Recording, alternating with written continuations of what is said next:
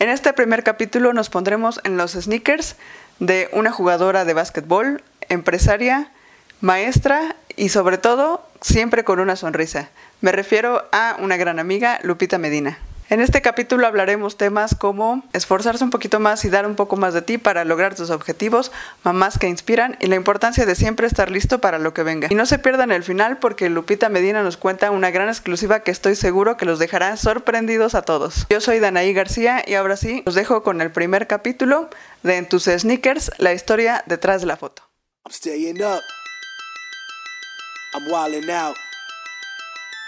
I'm leaning in. Pushing off my sneakers to the ground. I do not jump, I move the earth down. Bear witness to the genius of my sound. Born at the bottom, but now I'm tucked down. Hoy nos acompaña una gran amiga que conocí en el básquet, pero no en cualquier cancha de básquet. La conocí jugando básquetbol profesional. Ella estaba adentro rifándose el físico, jugando básquetbol profesional y yo mientras tomaba fotos del equipo. Es una gran persona, una gran amiga y creo que su más grande característica es que siempre es optimista. Me refiero nada más y nada menos que a Lupita Medina. Bienvenida Lupita, muchas gracias por aceptar esta invitación y pues este eres la primera persona que está en este, en este podcast y entonces pues en serio, muchas, muchas gracias. Ay, no, gracias a ti por considerarme. Qué honor ser la primera y te deseo mucho éxito en todo esto. Siempre me han gustado todas tus ideas tan locas, tan creativas y creo que están, son ideas padrísimas, ¿no? Y qué bueno que las pongas en marcha. Qué gusto ser la primera.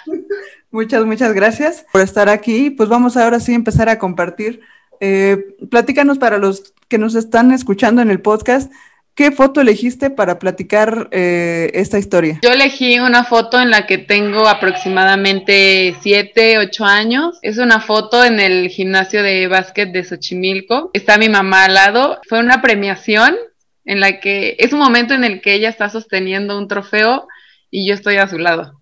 Y yo estoy pequeñita, pequeñita en comparación a ella, este, pues es una dimensión de tamaño muy diferente pero es una foto que me gusta mucho, me llena de inspiración, porque a partir de ahí fue que yo empecé a seguir sus pasos en el básquet. Órale, qué padre, me, la imagino. Eh, ha de ser súper padre ver a tu mamá ahí en la cancha y dices que con un trofeo y tú verla desde pequeña, ha, de haber sido una experiencia pues incluso que marcó tu vida, ya, ya empezaremos a conocer tu historia, pero qué gran foto. Bueno, ahora sí, ya que nos contaste de tu foto, déjanos ponernos en tus sneakers, déjanos ponernos en tus zapatos y ahora sí, eh, regresar hasta ese momento de cuando tú tenías siete años y platícanos más o menos cómo era Lupita Lupita Medina de pequeña, era latosa, era risueña, me imagino que allí en la cancha te la pasabas eh, de arriba para abajo. ¿Cómo era Lupita Medina de pequeña? Pues no era muy inquieta, yo creo que ahorita todos piensan que he sido muy inquieta siempre, pero no, siempre fui muy, muy tranquila. Mi hermano menor era, era el inquieto y ahora él es el tranquilo.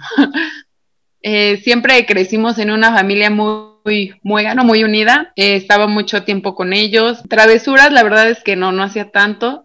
Era una niña muy aplicadita, muy entrada en la, en la escuela. La verdad es que sí, ahí mi mamá me traía este al tiro en la escuela, con las tablas y todo eso.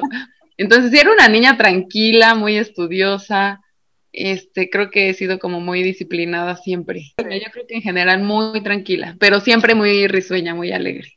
Eh, eh, sí, eso, eso supongo que sí, desde siempre, ¿no? O sea, porque ahorita lo eres así como muy alegre y, pues eso ya creo que ya lo traes en ti, ¿no?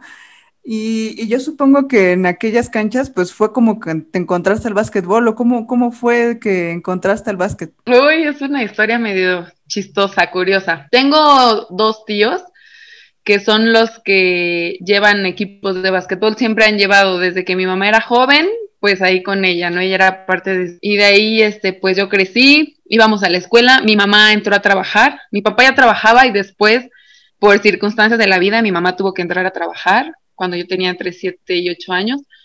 Entonces, pues, ¿quién nos cuidaba? ¿No? No había quien nos cuidara. Y ahí entraron los tíos.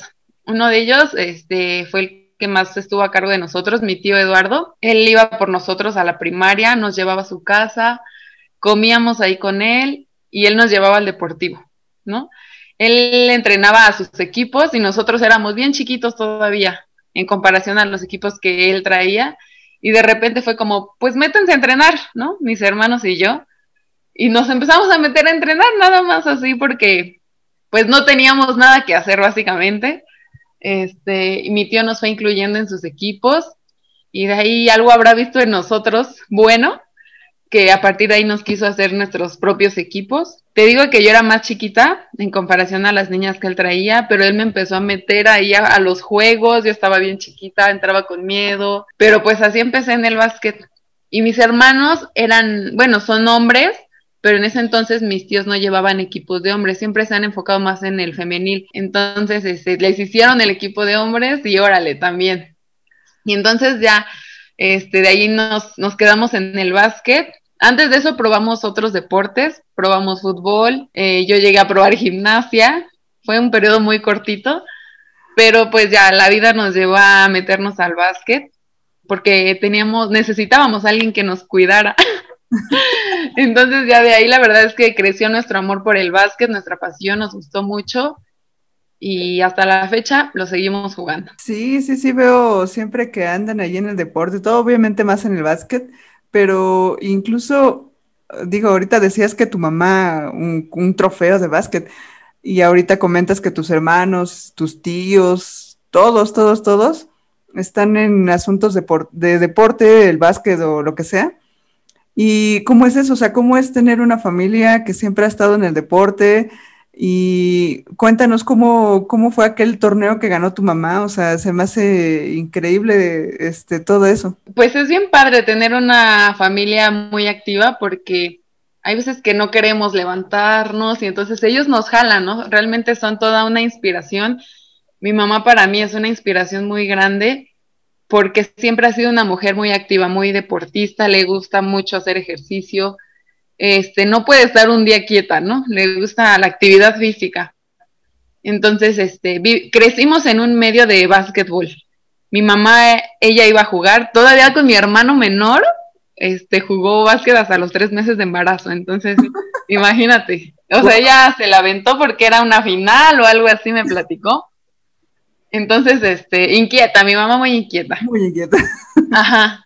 Pero siempre nos ha jalado, ¿no? El crecer en este, en este ámbito del básquet, pues hace que desayunes, comas y cenes básquet, ¿no? Claro, Y la familia siempre, hay partidos acá y hay partidos para allá, entonces todos nos íbamos y luego habían fiestas familiares, ¿no? Que a veces no íbamos por los juegos o a veces llegábamos con el uniforme de básquet, los tenis de básquet, Éramos de esa familia que andaba de aquí para allá en los deportivos.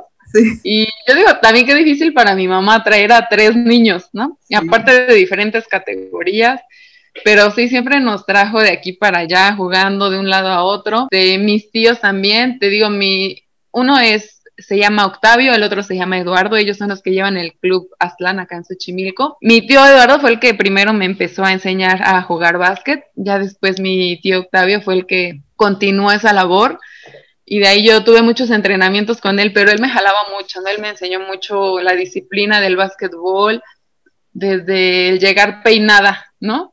Y ya llega peinada y todo el cabello recogido, porque con un flequito y estás en la cancha y estás moviéndote el cabello y te llega el balón, todo, ¿no? Llegar temprano, el uniforme, todo, todo, todo. Este, la parte de la disciplina es este de mi tío Octavio, eh, él me jalaba mucho a entrenar, ¿no? Mucho. Yo creo que él también veía muchas aptitudes en mí, que a veces yo ya no quería, y él no, vente a entrenar, y él me entrenaba a veces individualmente. Eh, de los equipos que teníamos, este, pues íbamos al entrenamiento y después no, te quedas a entrenar, ¿no? O entre semana, en otros horarios, y siempre, siempre me, me jaló a entrenar en diferentes horarios, y yo creo que eso hace la diferencia, ¿no? porque el entrenar con tu equipo, claro que ayuda mucho, pero siempre el dar el plus, el dar un poquito más de ti, hace la diferencia para lograr más cosas. Claro, y justo me encanta que comentes eso porque por ahí también ah, hay otra cosa, ¿no? O sea, ok, el deporte lo vemos como una distracción, un juego, etcétera, pero ¿qué tanto no te deja el deporte eh, atrás, no? O sea, la formación, ahorita comentaste disciplina, que llegar peinados, llegar a tiempo, el básquet es mucho de trabajo en equipo. Eh, ¿qué, qué, qué te dejó el básquet desde, o cualquier deporte desde chiquita, no? O sea, Ahorita comentabas que tenías tú la ventaja de tener al tío entrenador, eh, entonces pues te podías esforzar más y te podías tener ese plus, ¿no? Pero qué importante y, y ahorita los chicos que pues se la pasan en el PlayStation, se la pasan encerrados, eh, que, que, también la vida ha cambiado, ¿no? O sea, tal vez no es tan fácil salir a jugar, etcétera, pero qué importante, ¿no? O sea, qué, qué importante es el deporte y qué ¿Qué podrías comentarnos tú que desde los cinco o siete años estás en esto, ¿no? O sea, ¿qué, qué, disciplina? ¿Qué más podrías comentar acerca de todo lo que te dejó el deporte? Bueno, el, el llevar un deporte yo creo que sí te ayuda a una formación integral como persona, a un todo, a formar tu personalidad, tu carácter, valores, este, en este caso en el básquet, trabajo en equipo, tolerancia, eh, respeto hacia tus compañeros completamente, porque todos somos diferentes, todos opinamos diferentes, queremos cosas diferentes y ahí es como buscar el bien común, ¿no? El bien del equipo, entonces ahí este, de repente es como aflojar lo que tú quieres por el bien del equipo, ¿no? Entonces, la verdad, sí, el practicar un deporte te deja muchas cosas, además del beneficio a nivel este, físico, corporal que puedas tener, yo creo que te enseña muchos valores, forma mucha parte de tu personalidad. Es bien importante este, yo les diría a todos que si tienen hijos, sobrinos, lo que sea, practicar un deporte es bien importante, muy, muy importante. Y, creo que por ahí, eh, tú creo al, llevar eso en tu vida, pues creo que te llevó a otros lados, ¿no? No nada más a estar jugando en la cancha y estar en el equipo, sino que ya lo llevaste a tu vida profesional, ¿no? Entonces, cuéntanos un poco eso, ¿no? y yo creo que también para compartir algo, hay que educarse, o sea, y tú hablas eh, de estos valores que te dejó y ahora más con la educación que tienes y pues ya lo compartes ya con todas las, eh, las de la ley, ¿no? O sea, con todas las normas, con todo lo que ya aprendiste. Platícanos un poco de tu, de tu carrera, a qué te dedicas y por qué elegiste estudiar lo que estudiaste. Yo soy licenciada en educación física, estudié en la ESEF en la educación física el deporte es una parte bien importante. No lo es todo, pero es un medio muy importante. Eh, yo creo que el practicar un deporte y el llevar una vida activa me, me fue orillando a elegir esa carrera, ¿no? Además de que en mi infancia tuve maestros de educación física muy buenos. Entonces todo eso te va llenando de inspiración, te va llenando de admiración a profesores sí hay profesores buenos de educación física, sí los hay, los existen, los existimos, porque también me incluyo ahí. Exactamente. Este, y sí, el, toda mi familia, el básquet, el vivir en eso, eh, me fue brillando a elegir mi carrera de educación física. Exacto, y, y, eso está padrísimo porque como dices, todavía hay maestros buenos de educación física. Eh, a mí también siento que me tocaron algunos buenos, algunos malos, pero creo que ahorita esa carrera se ha desvirtuado un poco por el, por el asunto de decir, bueno, no entré a tal carrera, pues ni modo, ahora me voy a esta, ¿no? Siento que tú siempre tuviste la vocación y ahora que me cuentas desde pequeña, pues ahí está, ¿no? Desde ahí, este, se vio ese gran paso y que tú no lo dijiste, ay, pues, ¿por qué no entré a derecho? Ahora me voy a esta carrera, ¿no? Entonces, ¿cómo, ¿cómo ser un buen maestro de educación física? O sea, ¿cuál ha sido tu eh, pues tu historia en esta, en esta gran profesión que, pues la verdad, la tomamos como, ay, pues educación física siempre saco 10, ¿no? Porque es la fácil. la materia barco. La materia barco, ¿no? La que sube el promedio. sí, sí, sí. Pero ¿cómo es, o sea, tú que lo tienes, lo, es tu vocación y lo, lo haces de corazón, ¿cómo es ser una buena maestra de educación física? Ser una buena maestra de educación física para mí es estar al pendiente de las necesidades de los alumnos, el querer que ellos mejoren, eh, no tanto motrizmente, sino en su, en su desarrollo personal, social, emocional. Todo esto es parte de la educación física, ¿no? Entonces, eh, alguna vez sí me tocó un profesor de, vamos a correr 10 minutos y les dan los balones, ¿no? Y hagan lo que quieran.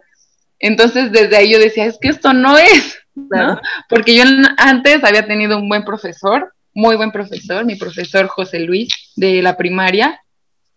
Me llevó a competir, ahora que me acuerdo, me llevó a competir en lanzamiento de bala, lanzamiento de disco, en los equipos de básquetbol. O sea, realmente se preocupaba, ¿no? Por este, porque nosotros hiciéramos algo de la educación física. Y después llegó este profe y dije, no, es que así no son las cosas, ¿no? Y en la prepa tuve otros maestros de educación física, uno de ellos fue mi tío. Ajá, ahí volvimos a coincidir.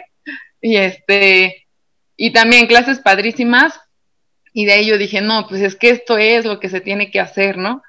Y ya de ahí cuando yo llegué a la carrera, empiezas a hacer prácticas, empiezas a darte cuenta de que no todos los profes le echan ganas, y, pero creo que ahorita ya es como en esta generación, a lo mejor antes de mí también, pero ya vemos muchos que, muchos comprometidos con la educación de los niños, con que tengan un buen desarrollo motriz. Este, creo que sí estamos cambiando las cosas, el estar preocupados por, por ellos, porque realmente aprendan algo, ¿no? Porque ese día se lleven algo, el niño aprenda algo, este, aprenda no tanto sin nada más a patear la pelota, ¿no? Sino que realmente sea consciente de la habilidad que está desarrollando su cuerpo, ¿no? Entonces a mí sí me gusta, me gusta ser maestra. Eh, yo trabajo en el nivel preescolar, o sea, son niños desde dos años, siete meses que los aceptan, hasta algunos que llegan a cumplir seis, que se van a la primaria, ¿no? Muy poquitos por ahí. Entonces yo trabajo con ellos muchos patrones básicos de movimiento, ¿no? Correr, saltar, rodar, girar son cosas bien básicas para los, para los chiquitos porque desde ahí empieza todo su desarrollo motor. Es, lo que estaba pensando, ¿no? O sea, eh, qué importante es que, por ejemplo, vemos en internet o donde sea, ay, pues, el, este, ¿cómo le llaman? El este temprano, ¿no? O sea, que las habilidades desde que casi, casi salió de la mamá, este... Estimulación temprana, ¿no? Gracias, estimulación temprana que la pelota, que los colores, que esto, pero siento que no sé si por que no podamos o por mil cosas se nos olvida y qué importante es eso, como tú dices, eh, desde que están chiquitos hasta que están en la primaria y más adelante, ¿no? O sea, eh, puede ser que desarrolles cierta habilidad o no, o que te falte algún músculo que desarrollar, porque no hacemos estos trabajos eh, conscientemente, en nuestra casa, lo que sea, y está padrísimo que tú eh, desarrolles todo eso y ya con conocimiento con causa, ¿no? O sea, haber estudiado una carrera que te permite desarrollar todo esto y qué padre es eh, que tus niños, dices, bueno, es que a mí sí me importa y a mí sí me interesa, o sea, qué, qué increíble haber tenido una maestra como tú. Ay, qué padre. No, pues a mí sí, te digo, estoy contenta en el nivel en el que estoy. Al principio no quería porque dije, no, son niños muy chiquitos, ¿qué voy a hacer ahí? Pero ahorita ya le agarré el modo, le agarré el gusto y yo estoy encantada de, estar ahí con ellos. Y un tip que les puedo dar es que dejen gatear a los niños, por favor. El, gateo es súper importante, ¿no? Este, les ayuda mucho a su coordinación. Tengo niños que me llegan y, chin, se me hace que no gateo. Ya en la entrevista con mamá, no gateó. Entonces déjenos gatear, déjenos que se arrastren en el piso. wow, o sea, no, no, no me había pensado, no me había puesto a poner eso. La verdad, siento que yo creo, no, yo no gateé. Tal ¿En serio, Dana? Lanzaron a caminar. Sí, seguro sí. Seguro sí gateaste. Pues bueno, está, está increíble esto que nos cuentas de, de estar con los niños desde chiquitos y todo eso. Y entonces, ¿cómo fue que tú llegaste al básquetbol profesional? O sea, ¿cómo, cómo fue que eh, la convocatoria o cómo fue que decidiste entrar a jugar básquetbol profesional? Bueno, cuando yo estudié en la ESEF, estuve en el equipo de básquetbol y de ahí jugábamos contra otras universidades. Una de ellas es la Universidad Marista, en ese tiempo la el equipo de la Universidad Marista lo dirigía el coach Víctor Serna. Ah, claro. Cuando yo salgo de, la ESEF, él me, me invita a la Universidad Marista, me proponen una beca para que yo juegue para la universidad y continúe mis estudios, ¿no? Entonces, qué, qué mejor. Claro. Entonces, ajá. De ahí me integré a la Universidad Marista, jugué básquet para la Marista y a partir de ahí empezó el básquet profesional, empezó la liga, que antes tenía otro nombre, pero de ahí empezó la liga. yo estaba en mi segundo año de la maestría, desde ahí me invitaron, pero la verdad es que los viajes eran fines de semana, entonces yo estudiaba fines de semana y se me complicó, entonces la verdad ahí no, no estuve, pero el siguiente año surgió Gamos. Ok. Entonces Gamos traía ahí relación con la Universidad Marista y con el coach Víctor Serna, que en ese momento este, dirigió el equipo. Claro. Y ahí fue que él me invitó. Me dijo, ¿qué onda, Lupita? Está esta posibilidad. Este, vamos a jugar. Y yo, pues vamos, ¿no? Yo feliz de la vida. Claro. De ahí, este, ah, eso fue mi segundo año de la maestría. Eso fue en el segundo año, porque cuando yo estaba en el primero fue el primer año de la profesional. Y en mi segundo año fue que este, empecé con lo de la profesional, con el coach Víctor Serna. Y, ah, pero ahí mi participación fue como intermitente por la maestría, ¿no? Entonces, cuando eran juegos de local, pues estaba, cuando no, me perdía los viajes. Y el siguiente año eh, fue cuando me fue mejor en el básquet profesional. Yo creo que fue el mejor momento a partir de ahí yo ya había terminado la maestría, ya me, yo ya estaba trabajando, pero ya le podía dedicar más al básquet, ¿no? Eh, continué con Gamos de la Ciudad de México. Fue una temporada, yo creo que padrísima para mí, me fue muy bien. Fue una gran experiencia. Y pues mi, principal conexión fue el coach Víctor Serna, fue ahí por él. Este, él me invitó, me dijo, vente, vamos a formar parte de. Y ya después llegaron otros entrenadores, pero yo en primera instancia llegué ahí por él. Llegaste, y, recuerdo que hasta fuiste un juego de estrellas, si mal no recuerdo. que ese yo me lo perdí, pero, pero fue el año que te conocí, fue, estábamos ahí tomando fotos y, y recuerdo que te lanzaste al juego de estrellas. Cuéntanos, ¿en qué fuiste convocada? No me acuerdo en qué fuiste convocada, pero pues cuéntanos tu experiencia. Me acuerdo que se fue toda la familia a apoyarte con el tambor. Sí, sí, sí. Digo que fue una buena temporada para mí, me fue muy bien. Fui convocada para el tiro de tres. Ah, sí, cierto. Sí, sí, sí. Ajá, para los triples. De ahí fue en Aguascalientes, en el gimnasio Hermanos Carrión, donde juegan las lobas. Claro. Entonces, este, nada, padrísimo. O sea, todo, de por sí todo el ambiente que se vivía ahí en el básquet era bien padre desde que veías a alguien que te estaba tomando fotos, que normalmente no pasaba, alguien que estaba grabando, cuando te presentaban, decían tu nombre, la gente te aplaudía, o sea, todo es un ambiente padrísimo. Y llegar ahí al evento de Juego de Estrellas, ¿qué te puedo decir? Fue es un gran logro. Para mí cuando, cuando me dijeron, oye, estás convocada, y yo, guau, qué padre, ¿no? Me emocioné mucho, y sí quise entrenar. La verdad es que dije, no voy a ir nada más así con lo que traiga, ¿no? O sea, tengo que entrenarlo. Estaba tirando de tres, pero pues iba a ser diferente, ¿no? Era un escenario diferente, ibas contratiempo, había nervios. Nervios, claro. Todo el mundo te iba a ver en un momento solo a ti, entonces este, yo tenía que entrenarlo, ¿no? Entonces ahí voy con el tío. Tío, me convocaron, mi tío feliz, ¿no? Sí, claro.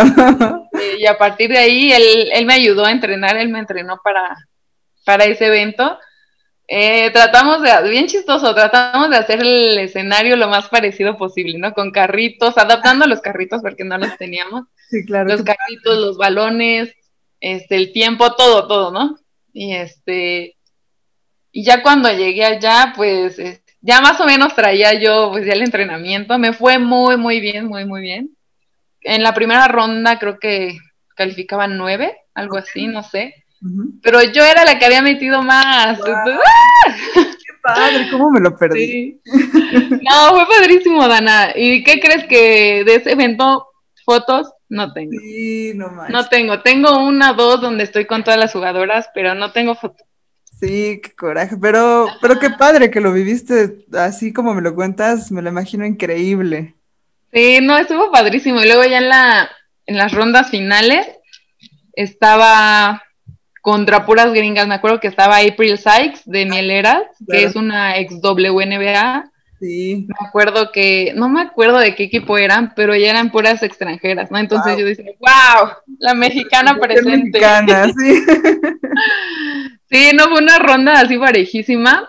Ya la, lo final, lo último fue contra April Sykes. Ahí ya ella me ganó. La verdad reconozco que me cansé, sí me cansé como de estar lanzando, lanzando y era rápido, ¿no? Entre más lanzamientos, pues mejor. Sí, sí, sí, sí. Pero sí, me cansé y ella la verdad es que lo hizo muy bien. Fue una gran competencia, un gran momento y mi mamá estaba ahí, abajo del, del tablero, atrás del aro, me acuerdo. Porque yo le decía, que se colocara en medio de la cancha para que viera todo el evento con mejor visión y todo. Y ella, no, yo quiero estar aquí porque aquí vas a tirar. y sí, te lo juro que sí, yo en ese momento escuchaba su voz. Sigue tirando, sigue tirando, vamos. no, o sea, metías una y todos, uno, no. No, bien padre, muy, muy emocionante.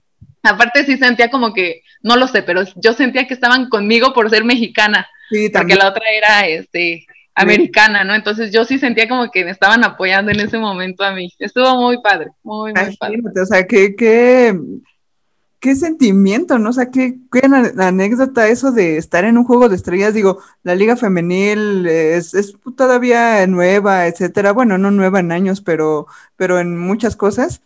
Y, y vivir toda esta toda esta expectativa em, desde que te convocan, desde que te pones a entrenar, este, o sea, que lo tomas en serio cuando viajas para allá y que sabes que vas a estar, como dices, cuando todos te están viendo, dices, no manches, o sea, ¿cómo, cómo lograste llegar hasta allá? Está padrísimo. Y ahorita dijiste algo muy importante, tu mamá estaba ahí y tú escuchabas a tu mamá. Recuerdo cuando íbamos a verte a, eh, a los Juegos de Gamos y cubrir el evento y todo, me encantaba la porra. la porra, digamos, era la mejor y la mejor que andaba por ahí era tu mami, ¿no? con la banderota, con el tambor, toda tu familia apoyándote siempre, incluso yendo a Aguascalientes a, apoyar en este juego de estrellas, en otros juegos que también tenías por aquí en la, en la ciudad, siempre estaba tu familia. Entonces, qué importante, ¿qué, ¿qué fue para ti? Tener ese apoyo en las gradas? O sea, ¿qué, qué, te daba en la cancha? No, es, yo creo que el tener la mano de, la mano, el apoyo que de alguien que te va a sostener siempre es importante, ¿no? Hagas lo que hagas, falles lo que falles, yo sé que mi mamá va a estar ahí. Entonces, este, siempre, siempre he sentido mucho el apoyo de mi mamá, como dices, no, ah, la de la bandera es la mamá de Lupita, ¿no? Siempre también a mi mamá le ha gustado mucho apoyar todo eso, este, pero sí recuerdo que en, en el evento de Juego de Estrellas, en los tiros, este, yo decía, mi mamá está aquí, me está apoyando, estaba súper orgullosa de mí, estaba muy contenta, o sea, ella ya estaba orgullosa y yo no había ganado nada todavía, ¿no? Entonces, desde ahí, o sea, yo decía, sea el resultado que sea, este, mi mamá ya está feliz, está contenta, así meta yo un triple, mi mamá me va a estar apoyando, ¿no? Va a haber alguien que me está esperando salir de aquí, que me va a abrazar, que me va a decir, bien, buen esfuerzo, y yo creo que eso son cosas que valen mucho y valen más que cualquier cosa, ¿no? La verdad es que mi mamá siempre ha sido un apoyo súper importante para mí, siempre ha estado, y este, y en ese momento, sí, ella también lo recuerda muchísimo. Ella, ella tiene la medalla de ese día, se la, se la dejé, ella la tiene, y la, la cuida mucho. Aparte es una medalla muy bonita, ¿eh? Qué padre, o sea, sí, o sea, todo eso, y fuera un juego de estrellas, o fuera un juego de local, o fuera un juego de la liga infantil, o fuera un juego de lo que sea, ella estaba ahí y, o sea, qué admirable, ¿no? O sea, qué, y, yo creo que mucho de lo que somos como personas es gracias a todo ese apoyo y esa educación y esos valores que nos dan los papás, ¿no? Entonces, un gran saludo a tu mami, eh, un abrazo, es la mejor. Muchas gracias. es que qué padre, ¿no? Siempre tener e, ese apoyo. Y bueno, finalmente pues ya pasaron los años, ya dejaste de jugar básquet, pero te has dedicado a otras cosas y pues también como lejos de la, el asunto de la profesión, que pues es sí, maestra, bla, bla, bla, pero pues también eres empresaria. también te dedicas a, otras cosas que, que, dices, ay, pues, ¿por qué no hacerlo? ¿No? Cuéntame, ¿qué, ¿cómo fue que empezó Sneakers, Love and Basketball? Para los que nos están escuchando, es este una, una empresa que vende tenis, tenis especializados de básquetbol y también para running y, todo lo que quieras eh, con este asunto del, del básquetbol, ¿no? Playeras, mochilas, etcétera. Tienen su página de internet, tienen su página de Instagram, de Facebook. Y este, pues ahí, ahí venden, ¿no? Sus productos, pero pues no es nada más es así de que, ay, pues ya posteo que tengo unos tenis a la venta ya, ¿no? O sea, sí, sí sé que han hecho mucho trabajo y cómo es este asunto de que la gente confíe en tu marca, porque pues pueden haber muchísimas páginas, pero pues no venden como ustedes, entonces... ¿Cómo es ese asunto de, de ser empresaria y que la gente confíe en tu marca? Hoy, pues, las ventas en línea siempre generan un poco de desconfianza, eh, más porque hay que depositar antes de que, de que te envíen, ¿no? Entonces, en este tiempo son bien importantes los likes. Sí.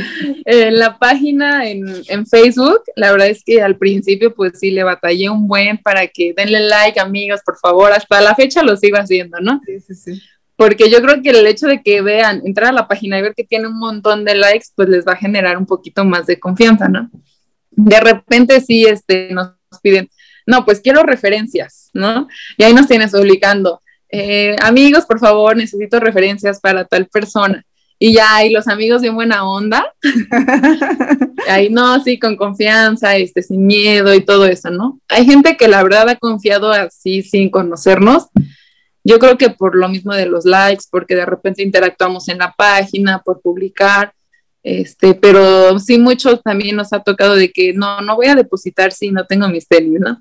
Pero yo también, ¿cómo te voy a enviar unos tenis si no me los pagas? Claro, Entonces, sí, es, es, difícil. Yo creo que para las dos partes sí es bastante entendible. Yo creo que a lo mejor yo también tendría esas dudas para, para hacer una compra, ¿no? Mm, sí ha costado trabajo el, el hecho de que la marca se vuelva muy sólida pero también el estar en el medio del básquet, del que nos conozcan, del que ya nos recomendó tal, eso ha sido muy, muy importante, nos ha ayudado mucho y este, pues ahí va la, la página Sneakers Love and Basketball, ahí va. Es de confianza, amigos, para los que nos están escuchando, denle, denle like, denle follow ahí en Instagram, en Facebook. Eh, tenemos, empezamos con puro tenis de básquet, ¿no? porque en el medio estábamos ahí. Y ya después nos, este, me preguntaban, oye, ¿no tienes este, tenis casuales, tenis para correr? Y yo, no, porque solo era básquet. Y ya de ahí, pues fui, me fui también abriendo un poquito a, a tener otro tipo de tenis, más variedad. Y también eso ha ayudado, ¿no? Este, hay artículos también para, para el juego de básquet, tobilleras, pads, playeras, sudaderas, todo lo que tenga que ver con el básquet, lo pueden encontrar conmigo. Exactamente. No, y también el asunto de cómo irte, cómo ir viendo qué tallas traer, qué, modelos traer, o sea, e, ellos traen desde lo más actual, o sea, yo he visto los últimos LeBron James que salieron, este, lo más a la moda, este, la playera de, de, Chilangos de Michael Jordan que sacaron, o sea, eh, la verdad a los que nos están escuchando es una, una página para que compren muy, muy recomendable. Encuentran todo lo que quieran ahí de, de básquet, bueno, de, principalmente de básquet, pero como dices ya de, de otras cosas de running y todo eso, este, pero pues también es eso, ¿no? Cómo ir conociendo tu negocio y ir viendo qué pide el público, qué, como te dijeron, ¿no? O sea, oye, pues tienes de esto, ah, pues también las voy a traer, ¿no? Este, y, cómo aprender, ¿no? Cómo aprender de tu marca y aprender a escuchar al público, que muchas marcas no lo hacen, ¿no? Y ustedes lo hacen y pues está padrísimo. Sí, la verdad es que estamos en mucho contacto con, con amigos, familiares, conocidos de todo y son los que nos han dicho, aparte ahorita hay como mucha fiebre por los sneakers, todo el mundo trae esa fiebre ahorita, sneakers, sneakers, por donde sea. Entonces, sí, nos, nos ha ido bien, pero de repente también nos piden modelos súper exclusivos, ¿no? Y ahí es cuando de repente llegamos a fallar, pero tratamos de tener de todo, la verdad, de todo, desde los exclusivos hasta los que ya nadie quiere, ¿no? Sí. De repente hay modelos que ya pasaron y aquí los tengo y, oye, ¿no tienes el Kairi 2? Y yo, ¿qué onda? No, ya estamos en el 6. Y mucha gente quiere lo actual, ¿no? Lo nuevo. Pero sí llegan a, pedirte los, los anteriores y afortunadamente, pues sí llegamos a tener ahí algunos que se nos van quedando y se venden, ¿no? Entonces, este, pues sí, la verdad, ahí vamos. Ha sido difícil y más porque es otro trabajo. Exactamente. Es otro trabajo.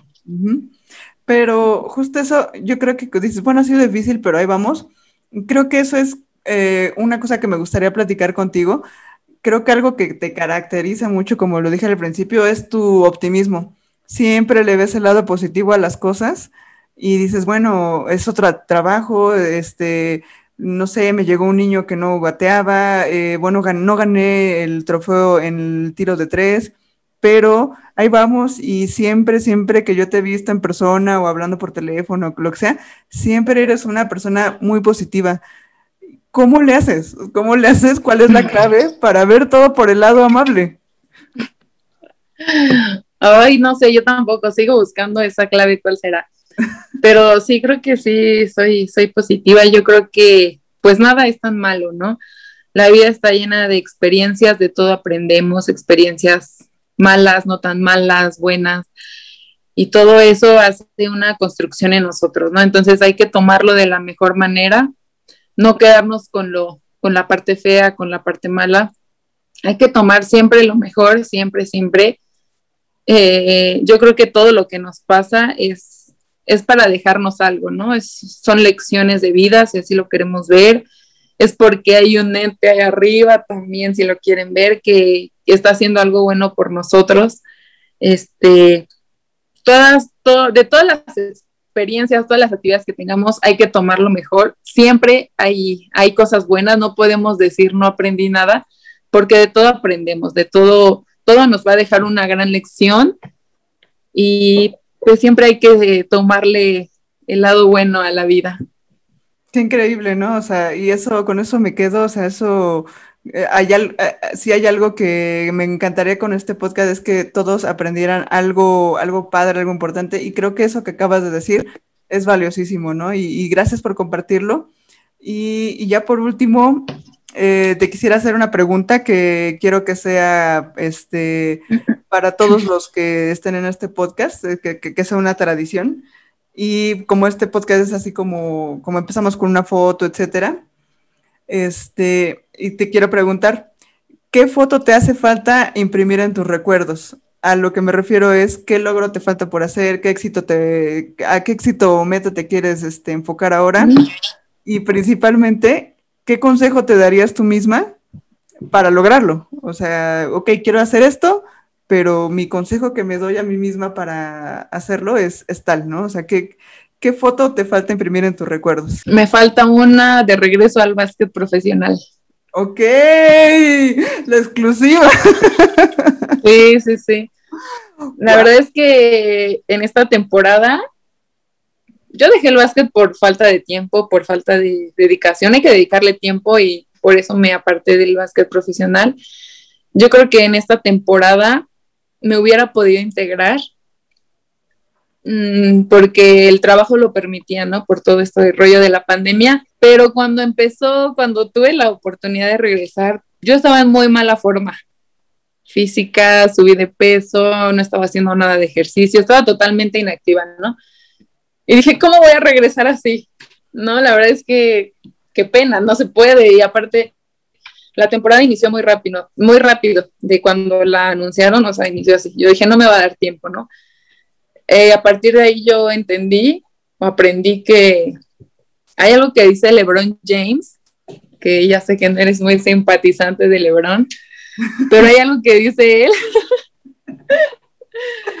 que dice, siempre hay que estar listo, ¿no? Entonces en ese momento yo dije, no estoy lista. Y ahí me llegó, siempre hay que estar listo. Entonces, este, a partir de ahí me puse a hacer ejercicio ya ahorita estoy más activa, ya bajé de peso, estoy haciendo ejercicio ya, estoy en un nuevo deporte, ya luego les digo cuál es. este, pero más que nada quise volver a ejercitarme, no volver a sentirme en forma porque ya ni siquiera me sentía bien. Entonces yo creo que si quiero regresar al básquet profesional, tengo que entrenar, ponerme las pilas y esforzarme más, porque en los años que yo estuve, pues éramos las pioneras de la liga, ¿no? Ahorita la liga yo creo que ha aumentado de nivel, entonces si quiero regresar, pues hay que estar a la altura. Claro. Me tengo que esforzar más. Wow, no hombre, la primicia. Sí. Pero pues sí, como dices, ¿no? Y creo que a todos nos pegó este asunto de la pandemia, empezamos a comer de todo, eh, pues estar encerrados no nos movíamos, a todos nos pegó en diferentes maneras y, y, como dices, ¿no? O sea, siempre estar listos para lo que venga. Esta pandemia se va a acabar en algún momento, en algún momento vamos a poder salir de nuevo y pues hay que estar listos, no solo para jugar, sino para regresar a la escuela, para continuar cuidándonos, para regresar a ver a tus niños en, en, sus clases de educación física. Entonces, pues qué, qué gran consejo, ¿no? Y qué, qué gran este, mentalidad tienes de, ok, quiero esto, pero pues me estoy preparando para, ¿no? Ahorita ya me cayó el 20, me pongo las pilas y pues estoy segura que vas a regresar al básquet. estoy segura que lo vas a hacer en grande y pues me da muchísimo gusto y espero poder tener la oportunidad de, tomarte de nuevo fotos. Recuerdo una de mis fotos favoritas que tomé de la, de la femenil, es una que estamos en, en Aguascalientes o en con mieleras en Guanajuato, ¿no? Guanajuato. Bueno, creo que fue en Aguascalientes. Es un robo de balón y tú estás... Ah, yo sé cuál. Híjole, esa foto la amo, la amo, la amo. Sí. Porque dices, tiene todo, o sea, tiene la actitud, tiene la pose, tiene el momento y fue un robo de balón. No me acuerdo qué pasó después, pero como me encantaría volver a tomar fotos de, de la femenina y obviamente de toda, ¿no? Pero, pero sí, sí, sí. me, me, encantaría y, y, te aseguro que lo, que lo vas a lograr, Lupita. O sea, en serio, la mejor de las vibras. Hay que poner las pilas de todo, como dice, como dices tú, ¿no? LeBron James. lo dijo Lebron, lo dijo Lebron.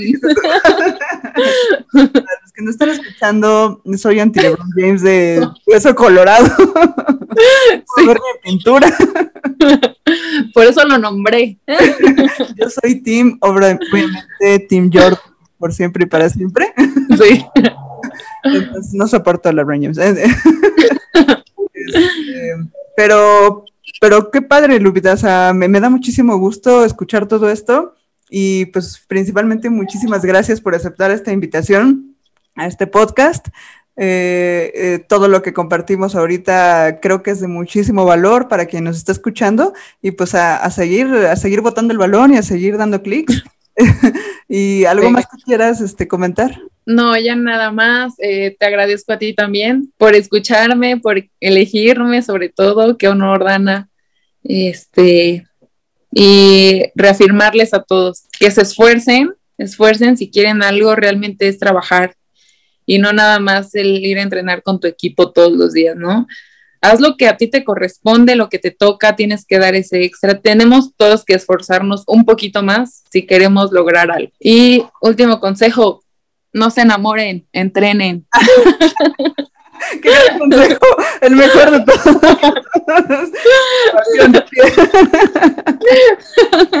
pues sí, mira, ya, ya hay, tiempo para todo, ¿no? Hay tiempo que te llega el amor, sí, claro. que te llega esto, que te llega el otro, pero la verdad hay tiempo para todo y si tu momento llega, pues adelante, ¿no? Como bien dices, hay que estar también abiertos a todo pero qué gran consejo, o sea, en cuanto al estudio, en cuanto al entrenar, en cuanto a dedicarte a una profesión, una empresa o lo que sea, este, pues hay que dedicarle tiempo y hay que dedicarle pues todo, ¿no? Entonces, pues también, también está el consejo de no se enamoren.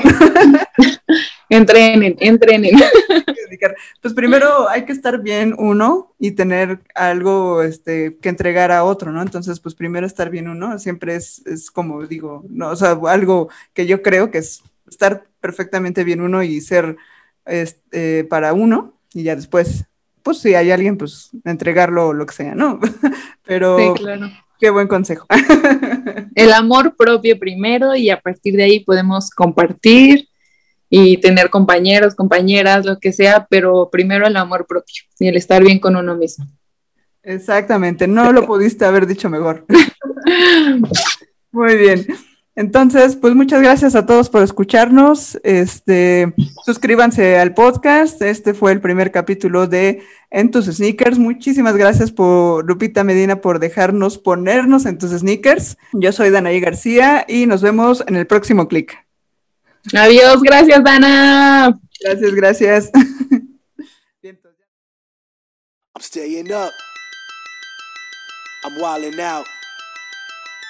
I'm leaning in. I'm leaning in. Pushing off my sneakers to the ground. I do not jump, I move the earth down. Bear witness to the genius of my sound. Born at the bottom, but now I'm top down. Look, I'ma call it swagger. I slip through time zones like a cloak and dagger. Mad rubies on my chain.